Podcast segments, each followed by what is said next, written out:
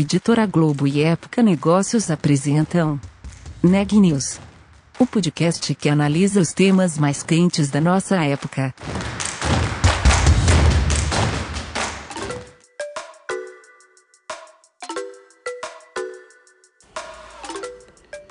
Oi pessoal, meu nome é Renan Júlio e esse é mais um Neg News, nossa série de reportagens especiais sobre a pandemia do novo coronavírus.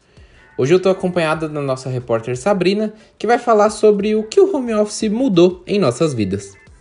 É verdade, o home office se tornou muito comum nas empresas durante a pandemia do novo coronavírus. E para entender o impacto desse novo modelo de trabalho, professores e pesquisadores da Fundação Dom Cabral fizeram uma pesquisa. O estudo mostrou as principais dificuldades das companhias em implementar o trabalho remoto, a percepção dos funcionários e as novas estratégias da área de recursos humanos. Quem destrincha sobre o assunto é Paul Ferreira, ele é professor de estratégia da Fundação Dom Cabral. Confira a entrevista. Paul, segundo a pesquisa, quantas empresas implementaram home office nas três primeiras semanas após o decreto de pandemia do novo coronavírus? O que nós vimos, ah, nós ah, fizemos pesquisa sobre uh, mais ou menos 400 empresas uh, e do que nós vimos, mais de 50% uh, dessas empresas conseguiram em menos de três semanas implementar uma, uma lógica completa de home office. Não quer dizer que todos os colaboradores que trabalhavam nessas empresas, obviamente, se encontraram em home office, porque isso depende do tipo de indústria, do tipo de atividade, mas elas desenvolveram processos para poder na, passar ou permitir aos colaboradores estarem em regime de home office. Que bacana. E qual a maior dificuldade que essas empresas tiveram para implementar o home office é, às pressas? Tá, é assim, eu vejo tipicamente três, três tipos. A primeira tem, obviamente, a ver com a questão da infraestrutura, a, da tecnologia prévia, ou seja, a, será que as empresas nível de preparação que essas empresas já tinham para permitir aos funcionários de operar, né? Operar os serviços à distância, operar o sistema à distância, o quanto uh, uh, os, elas foram capazes também de capacitar os próprios colaboradores, os próprios trabalhadores.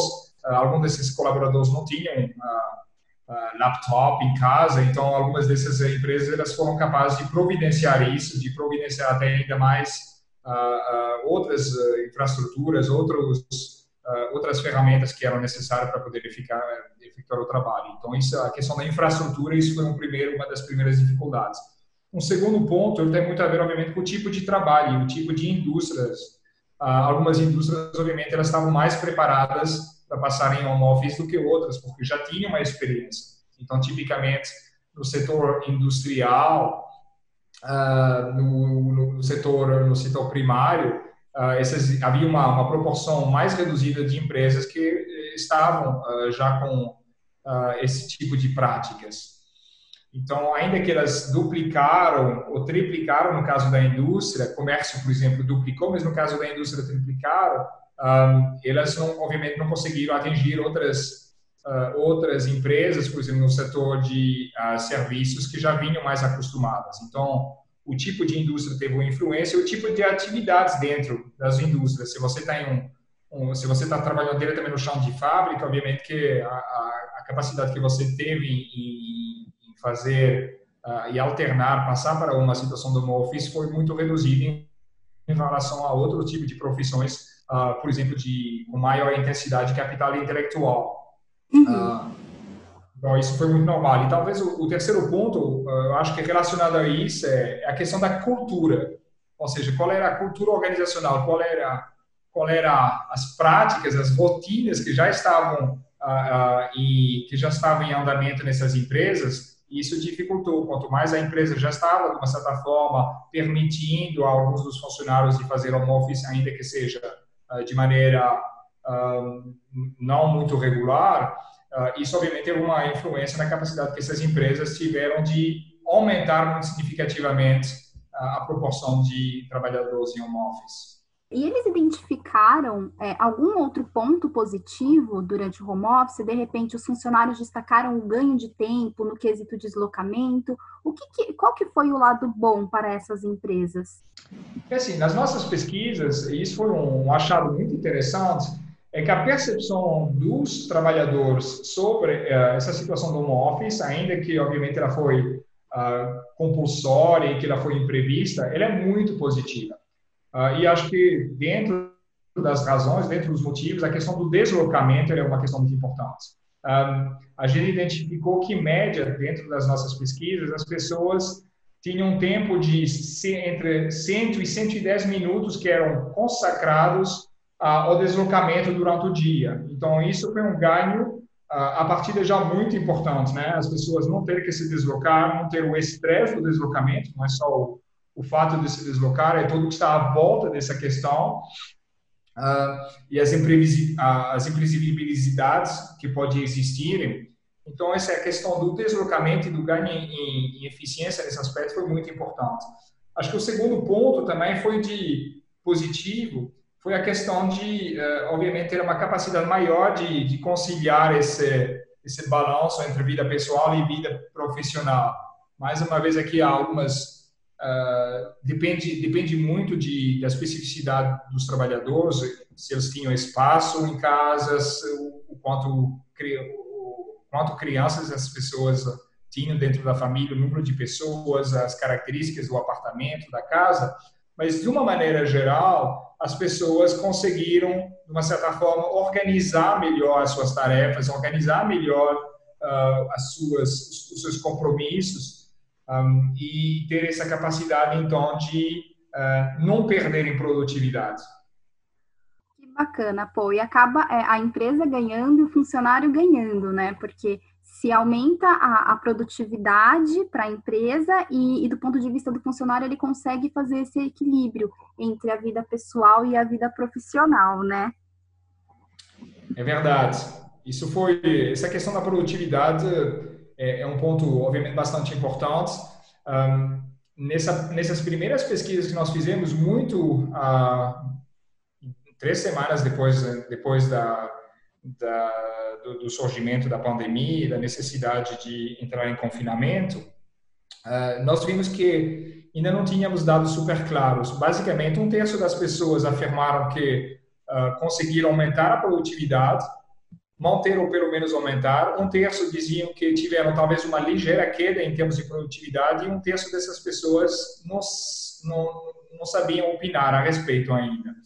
Então, eu acho que como essas pesquisas elas foram muito uh, ainda numa fase onde as pessoas estavam se adaptando, a gente não tem uma noção ainda muito clara de o quanto a produtividade foi empatada mas nós estamos fazendo agora também novas pesquisas para tentar entender um pouco melhor, agora que as pessoas conseguiram desenvolver rotinas, conseguiram entender melhor uh, uh, que isso é uma situação que vai durar, então conseguiram se organizar melhor, a ideia de ver como é que a produtividade agora vai ser impactada. Ana Paul, é, depois você volta para contar para a gente. Com o maior prazer. É, Pô, agora pulando um pouquinho para a parte de gestão, quais os principais receios que foram identificados na pesquisa dos funcionários em relação aos gestores durante o período de home office? É, muito boa pergunta. É, acho que principalmente três, uh, três elementos. O primeiro foi uh, uh, dúvidas ou receios que foram que, tem, que, são relacionados com será que o meu, o meu gestor, o meu líder vai ser capaz de ser claro, de vai, vai ser transparente com a situação, ele vai ser capaz de definir os objetivos de uma maneira que eu consiga acompanhar, sabendo que os nossos contatos eles vão ser puramente mediados pela tecnologia. Então, isso foi um dos primeiros pontos que foi que foi expressados expressado pelos respondentes. O segundo elemento tem a ver com não a definição dos objetivos, mas a avaliação de como é que as pessoas estavam se desempenhando. Então, qual é o desempenho? Qual, será que o meu gestor ele é capaz de avaliar claramente qual é o meu desempenho, sabendo que não está com capacidade talvez de acompanhar tudo o que eu estou fazendo? Uh, mais do que nunca nessa situação houve uma necessidade dos, dos gerentes de poder confiar uh, que os, uh, os as pessoas iam entregar as metas, ainda que eles não tivessem talvez o controle ou a ilusão do controle, uh, melhor ainda, do que, que o, o funcionário está fazendo uh, hora a hora, de uma certa forma. Então, acho que houve uma, há uma questão que saiu muito, que é, será que o meu gestor vai ter a capacidade de avaliar o que estou fazendo? E um, um, um terceiro ponto, eu acho, não está tão relacionado com, com o gestor, mas está mais numa dinâmica com os meus pares, de uma certa forma, é essa dificuldade de saber o que, que os outros, o que, que os outros, os meus pais estão fazendo. Será que eles estão trabalhando mais? Será que eles estão trabalhando menos? Como é que eu me situo? Como é que eu me comparo com eles? E a gente sabe que essas questões de comparações, uh, obviamente, elas dependem muito da cultura organizacional que, que nós temos nas empresas, mas, em geral, são fenômenos que acontecem de maneira muito forte, né? Essa competição. Então, nesse momento, das pessoas não podiam se falar talvez tão frequentemente, saber exatamente o que o outro estava fazendo, houve um pouco dessa questão de como é que eu estou me comparando com os outros. Isso foram as principais uh, uh, dúvidas ou receios que foram identificados nessa questão da gestão. Perfeito. É, e de acordo com a pesquisa, esse modelo de trabalho de home office, ele veio para ficar? É, as empresas destacaram, ou ainda não, se é um modelo que vai continuar pós-Covid-19? Bacana. Um, sim, de fato, isso, e acho que não, não é de estranhar, né? A gente tem, entretanto, também recebeu muitos elementos que, que vão nesse sentido. 70%, independente da indústria, 70% das empresas, dos, das empresas respondentes, elas afirmaram que gostaria de manter, uh, de continuar com essa prática de home office. Então, para aquelas empresas que já tinham, que já vinham fazendo a ideia de ter maior frequência, então, em geral, as empresas Aquelas que faziam, faziam um dia por semana, então a ideia seria de fazer mais, três dias, dois dias, três dias, inclusive talvez quatro dias. E as empresas que não vinham fazendo, obviamente, é começar a fazer, numa lógica de talvez dois dias. Então, 70% das empresas afirmaram isso. Uh, acho que isso é bastante positivo. E, e a gente, na, imprensa, já viu que grandes empresas também se posicionaram em relação a isso, tanto aqui no Brasil, a XP, por exemplo, uma empresa no exterior. Uh, empresas como Twitter, Facebook uh, e várias outras já se posicionaram para manter essa situação de home office uh, nos, meses, nos meses que vêm. Bacana, Paul. É, agora, partindo para a área de recursos humanos, houve processo seletivo após a pandemia do, do novo coronavírus? As empresas continuaram com o processo seletivo? Sim, um, isso também foi um dos pontos uh, interessantes da pesquisa um, e talvez contrariamente à, à, ideia que a gente pudesse uh, ter, uh, algumas empresas obviamente continuaram a, a, ter processos seletivos. E acho que aqui, mais do que a questão da indústria, tem muito a ver com a, a questão do, do negócio dessas empresas, né? E a gente sabe que algumas dessas empresas, basicamente a gente tem três cenários, né? Tem uma, um conjunto de empresas uh, que têm produtos ou serviços e que eles não conseguiram passar para online. Então, obviamente que essas empresas elas estão com maior dificuldades e elas não mantiveram o processo de seleção. Algumas dessas empresas conseguiram utilizar a infraestrutura existente não para produzir os, os produtos ou serviços existentes, mas para produzir novos produtos que estavam em demanda. E aí, em determinados casos, as empresas elas tiveram que recorrer a, a a contratação, uh, que seja temporária ou mais, de maneira mais uh, permanente. E uh, existe um último conjunto, obviamente em proporção muito menor, mas que se beneficiaram dos impactos do Covid. Essas empresas elas tiveram não só que eh, tiveram muita demanda, muita procura pelos serviços e os produtos que elas tinham, mas elas tiveram que aumentar as capacidades da infraestrutura, nomeadamente a nível de recursos uh, humanos.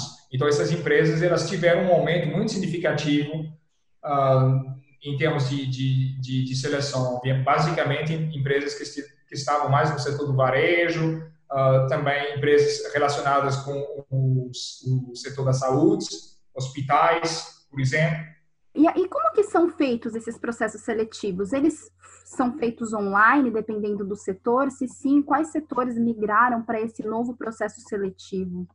Basicamente, obviamente que a maioria dessas empresas já tinha uma parte do processo que era feito, que era realizado de maneira online, e o que nós vimos com, com essa crise é a, a, a obrigação de transformar todos esses processos uh, que, eram, que ainda eram presenciais em processos online. Então, isso aconteceu, aconteceu de maneira forte para todas as indústrias, um, e a questão é foi o quanto o diferencial foi importante. Então, mais uma vez, empresas que estavam uh, do, empresas do setor dos serviços, elas tiveram um aumento talvez menos importante, porque já vinham praticando uma grande proporção do, do, do processo de contratação online. Né? E outras empresas, como indústrias, elas tiveram que recorrer de maneira mais intensiva a esse processo de seleção online. Então, em média, todas as empresas passaram a ter uh, a totalidade do processo online. Uh, o quanto isso foi, a intensidade uh, dessa mudança depende de o histórico que essas empresas já tinham. Perfeito, Paul. E houve, por outro lado, teve algum percentual de empresas que cancelaram o processo seletivo neste período? Sim, relacionado com o que eu estava dizendo, né, está muito dependendo do, do tipo de negócio dessas empresas. A gente viu que eh, cerca de 35% das empresas uh, não contrataram uh, e, inclusive, fecharam algumas contratações que elas estavam pensando fazer. Então, um terço dessas empresas uh, se encontrou numa situação na impossibilidade de utilizar, de uma certa forma, ou de se beneficiar dessa crise e então de ter que recorrer, recorrer a, a processos de contratação. Bacana. Paul, é, para a gente finalizar, conta para a gente o que mais foi identificado nessa pesquisa. É, você, como professor, como acompanhou de perto essa pesquisa, destrincha um pouco para a gente o que mais vocês descobriram. O, o que, o que é interessante para a gente, ah, de uma certa forma, é tentar entender que um, acho que a capacidade uh, de adaptação das empresas aqui no Brasil ela foi, foi em geral, bastante boa.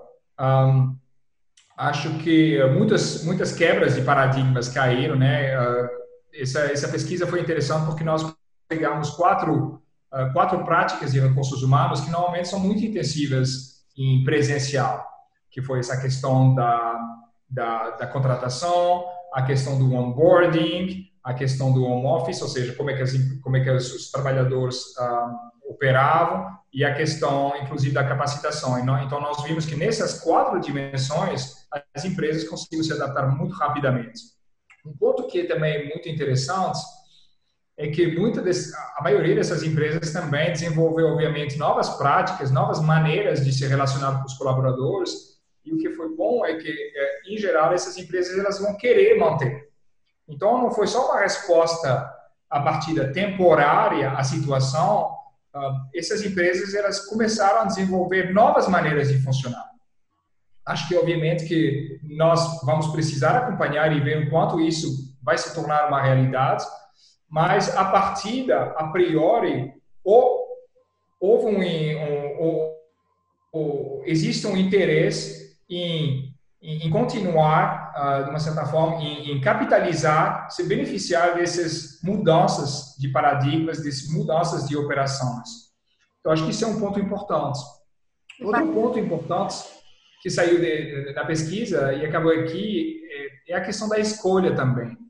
Um, nós uh, estávamos vindo, de uma certa forma, de um, um, um modelo, pegando aqui a questão do home office, onde uh, basicamente poucas poucas empresas davam essa flexibilidade para os colaboradores e nós estamos passando agora para talvez um extremo oposto, onde muitas dessas empresas vão querer continuar com o office. E acho que o que nós, algumas das percepções que foram mais interessantes é a necessidade para os trabalhadores de ter escolha, ah, de ter escolha, obviamente, da frequência ah, desse processo, mas também outros elementos, não necessariamente o fato de trabalhar em casa, mas ter uh, outros uh, ter a possibilidade de poder trabalhar de outros lugares, de uma certa forma. Então, isso, a questão da escolha, a importância da escolha, de dar voz para os colaboradores, é um ponto também que foi muito forte. Notícias do dia. O Brasil iniciará neste mês testes com a potencial vacina contra a Covid-19 que está sendo desenvolvida pela Universidade de Oxford, no Reino Unido. A informação é da Universidade Federal de São Paulo, a Unifesp, que participará do estudo, e da Agência Nacional de Vigilância Sanitária. Segundo a Unifesp, 2 mil pessoas participarão do processo, que será feito também com o apoio do Ministério da Saúde. Os testes, que serão financiados pela Fundação Lehman, vão contribuir para o registro da vacina no Reino Unido, previsto para o final do ano. Em quase dois meses de cadastramento, 107 milhões de brasileiros pediram auxílio emergencial cedido pelo governo. Dos 107 milhões de pedidos, 59 milhões tiveram benefício aprovado e 42,2 milhões foram considerados inelegíveis, quando o cidadão não cumpre os requisitos estabelecidos pela lei que criou o benefício. O auxílio emergencial pode ser pedido pelo site auxilio.caixa.gov.br ou pelo aplicativo Caixa Auxílio Emergencial. E o dólar voltou a recuar, fechando em R$ 5,09, enquanto a bolsa encerrou o dia com alta de 2%. E excepcionalmente no dia de hoje, devido a problemas técnicos do Ministério da Saúde, não vamos divulgar o boletim de casos e óbitos da Covid-19 no país, que só será liberado às 10 da noite. O Neg News fica por aqui.